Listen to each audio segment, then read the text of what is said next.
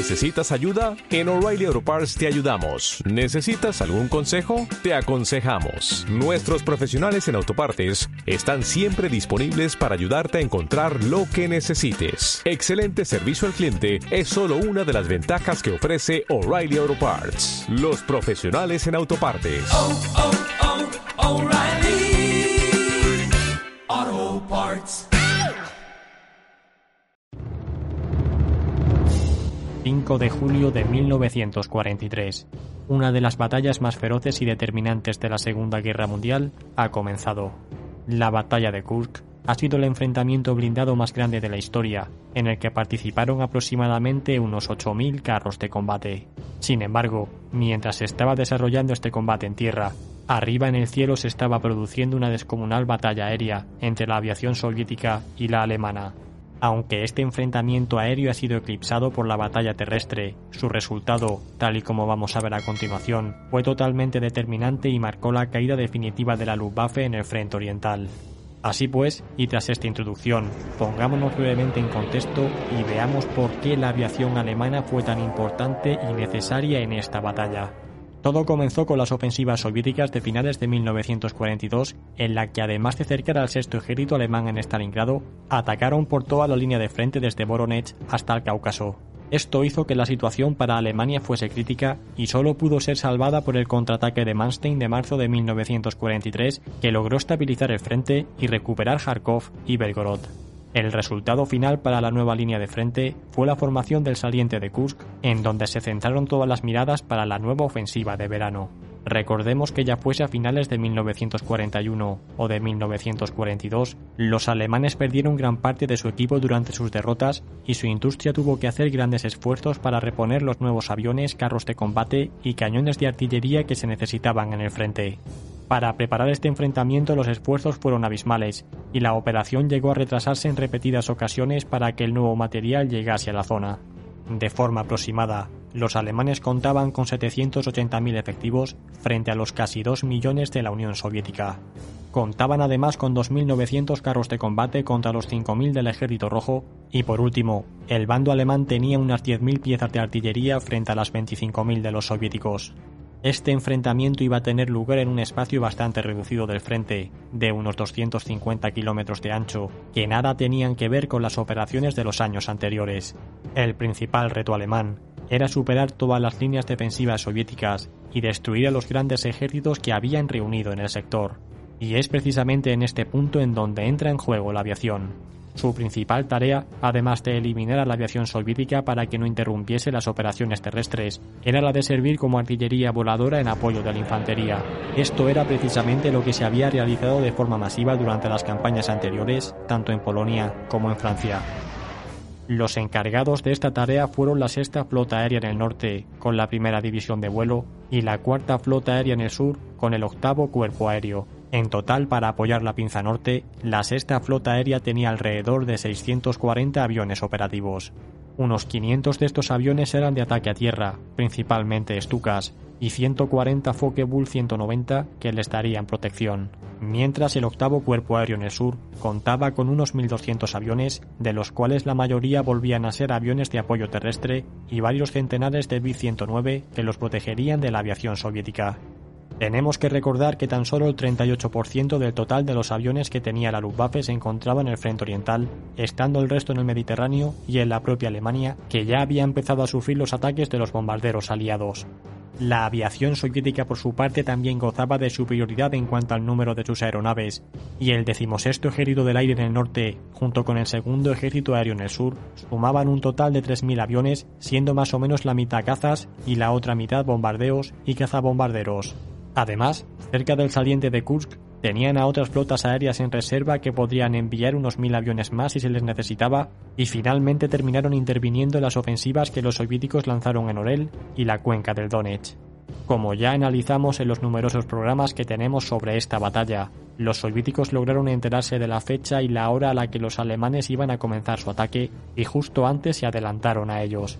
Si bien se ha hablado mucho de su fuego de artillería sobre las concentraciones alemanas que iban a participar en esta operación, su fuerza aérea también se sumó a este ataque de desarticulación. Fue concretamente durante esa mañana del 5 de julio cuando unos 300 aviones soviéticos atacaron cinco aeródromos alemanes que estaban ubicados en las inmediaciones de Kharkov, adelantándose a cualquier acción alemana. Sin embargo, los soviéticos no empezaron con buen pie, pues este ataque aéreo fue detectado por los radares alemanes que rápidamente enviaron a sus cazas para interceptarles. Lo que ocurrió a continuación fue una auténtica masacre para los soviéticos que fueron tomados completamente desprevenidos. Así pues, los veteranos pilotos alemanes, junto con las unidades terrestres de fuego antiaéreo, le infligieron la primera derrota a la aviación soviética mientras estaba amaneciendo. Una vez que el ataque comenzó durante ese 5 de julio, tanto al norte como al sur de Kursk, los alemanes no se encontraron con demasiada oposición aérea soviética, por lo que llegaron a considerar que la aviación enemiga no iba a suponer un peligro durante aquella operación. Todo cambiaría unas horas más tarde, cuando al atardecer de ese primer día comenzaron a llegar informes de todo tipo sobre una fuerte presencia de la aviación soviética en la zona, que estaba atacando a las unidades alemanas tanto terrestres como aéreas. A partir de este punto la batalla comenzó a enredarse cada vez más y los combates aéreos fueron subiendo en intensidad. Prácticamente todas las divisiones alemanas comenzaron a solicitar apoyo aéreo, ya fuese para destruir defensas soviéticas o para que los protegiesen de la aviación enemiga. Esto hizo que la salida de los aviadores alemanes hacia todo tipo de objetivos fuese continua y que no hubiese ni un minuto para la calma o pausa. En tan solo el primer día, los aviadores alemanes realizaron un total de 4.800 salidas, mientras que los pilotos soviéticos realizaron unas 3.400. Si tenemos en cuenta que los alemanes eran más o menos la mitad, cada aviador alemán empezó a acumular una cantidad de horas de combate muy elevadas. Pese al esfuerzo realizado y al gran número de objetivos abatidos tanto en tierra como en el aire, el ejército alemán de tierra no había logrado avances significativos durante esta primera jornada. En cualquier caso, el balance para la Luftwaffe de ese primer día era muy positivo.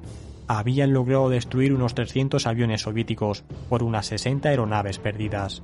Este primer balance era favorable para Alemania, pero no era algo que pudiesen mantener por mucho tiempo, pues el cansancio y la dificultad para reponer a sus hombres, así como el material, jugaba en su contra.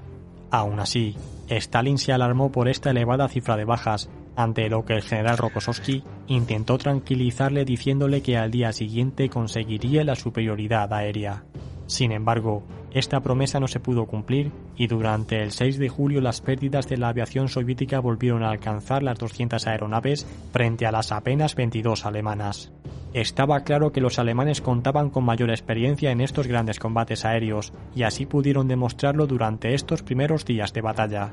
A su favor tenían que por fin se habían podido concentrar en un punto, en lugar de estar dispersos por miles de kilómetros de frente.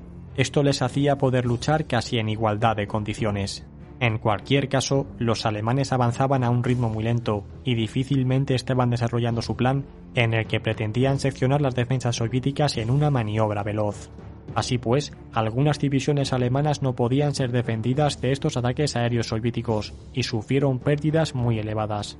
De igual modo, las brigadas de carros de combate soviéticas fueron duramente atacadas por la aviación alemana y llegó a causar auténticos estragos entre ellas en el sector sur del saliente de Kursk. De hecho, tanto fue así, que se llegó incluso a especular el uso de una bomba sucia por parte de los alemanes. Debido al poco progreso que estaba teniendo Walter Model en la pinza norte, para el 8 y el 9 de julio, parte de los aviones de la sexta flota aérea fueron transferidos al sur para que apoyasen el avance que sí que estaba obteniendo Manstein. Así pues, pudieron ayudar en la ruptura del tercer cinturón defensivo soviético y el segundo cuerpo Panzer de las Waffen-SS pudo avanzar hacia la ciudad de Prokhorovka, en la que se libraría la batalla definitiva de la Operación Ciudadela.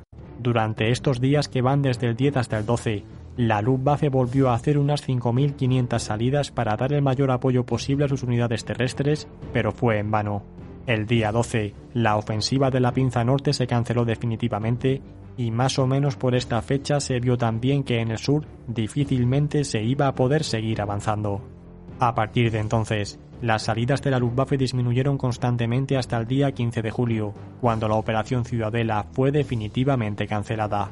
Tras la cancelación, la Luftwaffe se vio forzada a intentar mantener la superioridad aérea temporal para permitir el alivio de las unidades terrestres alemanas que rápidamente tuvieron que desplegarse para hacer frente a las ofensivas soviéticas. El recuento final es el siguiente. Los alemanes, tras haber realizado unas 24.000 salidas durante toda la batalla, sufrieron unos 240 aviones derribados. Los soviéticos por su parte hicieron unas 30.000 salidas y sufrieron unas 1.200 pérdidas. Si bien los alemanes habían logrado imponerse en los cielos del campo de batalla, no lograron que las unidades terrestres se abrieran paso por las defensas soviéticas. Además, y como siempre les ocurría, sus bajas tanto en material como de pilotos experimentados no pudieron ser repuestas a la misma velocidad que las soviéticas y pronto la aviación roja recuperó el dominio aéreo. Tenemos que indicar también que los bombardeos sobre Alemania continuaban intensificándose, por lo que cada vez más los recursos de la Luftwaffe fueron destinados al frente occidental.